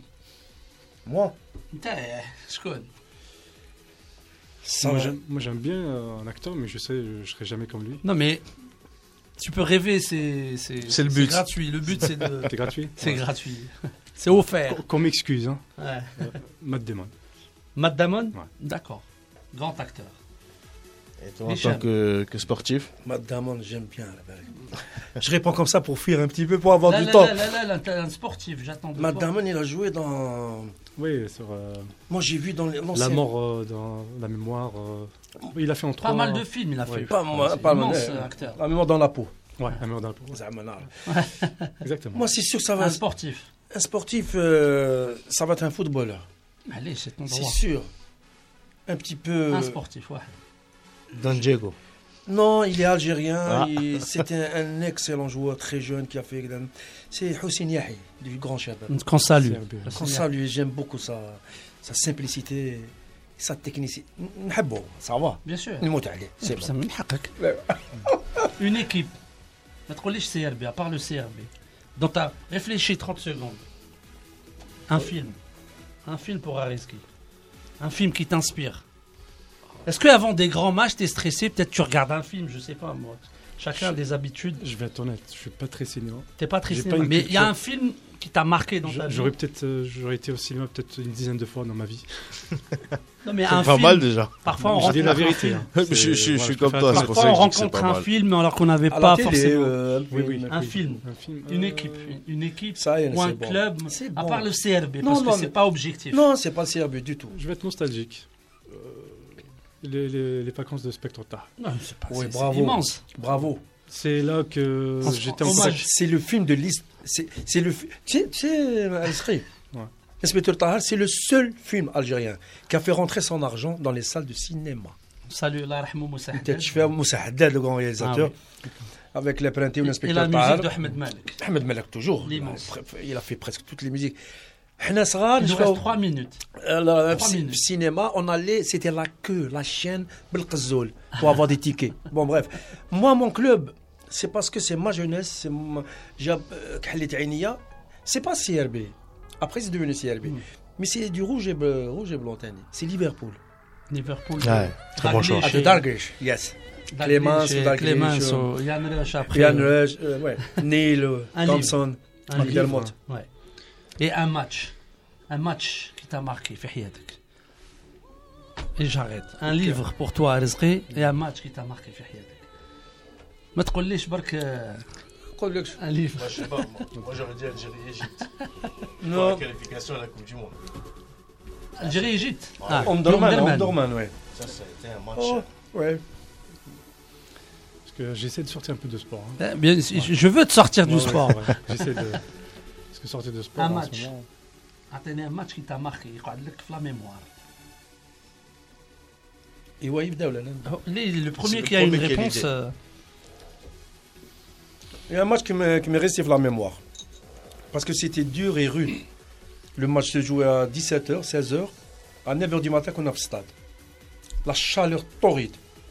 C'était le dernier match de l'équipe nationale avant qu'elle parte à Gijon pour la Coupe du Monde. De, de, de c'était 9h du matin jusqu'à 16h, le match a fini à 18h. On est sortis tous en solation, euh, trois jours de lit. Algérie, Real Madrid. Ah oui. On avait gagné 2-1. Marcana- Dernier match. Pour saluer l'équipe nationale qui partait Match vers de préparation en fait. Le dernier match de préparation. On était Quand l'Algérie a accueilli le Real Madrid. Ouais. Merci. c'est le. Real Madrid. Le Real là. de Le Real Madrid, de de- Butragueño et tout le monde. Ouais. Et c'était les adieux de l'équipe. euh, ils allaient au moins Un livre, Euh, il, il nous reste une je vais- minute. Je vais, je vais citer peut-être le dernier livre que j'ai lu. Ça, ça date, hein, en dehors de sport. hein. Ouais. Ça date quand même, je l'ai lu, euh, parce que c'était dans la quantité du document qui parlait de l'histoire du malheureuse euh, des deux déterminants de l'Airbus. Donc il y a l'hôtesse de l'air qui a sorti un livre sur 24 chronos. Oui, À la sortie, je l'ai lu. Et malheureusement, qui raconte des choses qui n'ont pas été racontées dans le document. d'accord, magnifique. Alors, en une minute, euh, un dernier mot. Un dernier mot, euh, Hicham, et un dernier mot, Al-Azri. Allez. Euh, L'émission Lamine, euh, pour Hamid. Hamid, euh, merci pour l'accueil, sincèrement. Le thé était formidable. Wallah. الياسمين هذاك ريحته راهي ما نقولكش عايشك بارك الله فيك. Merci beaucoup à toi, Hicham. Merci beaucoup, c'était vraiment formidable. Tu Merci, reviendras. Longue vie. Tu reviendras. Je, je vais Merci à même la chaîne. Je vais revenir, je vais rester ici. Avec plaisir. T'es le bienvenu. Merci beaucoup, franchement, pour l'invitation. On a passé vraiment un très bon moment. Et ça m'a fait plaisir de vous voir tous. hein. C'est- Tu c'est- reviendras, t'es le bienvenu, t'es Avec chez plaisir toi. dès mon retour. Inch'Allah. quand tu veux. Que tu nous reparleras de ta. Coupe du Monde. Tu nous tiens au courant. Euh, Atem, un dernier mot Un dernier mot, bah, merci à vous d'être venus et bah, à la semaine prochaine. hein. Je tiens à rappeler que cette émission est partenaire d'une agence qui s'appelle BS, BLK Agence. BLK Sports Agency. BLK Sports Agency. On fera euh, des partenariats. On le dira dès à partir de la semaine prochaine. Hamid, merci beaucoup à toi. Merci Hamid. Et je salue tous les auditeurs de Radio Soleil. Et je vous dis à la semaine prochaine. Bye bye. Merci à tous. Bonne soirée.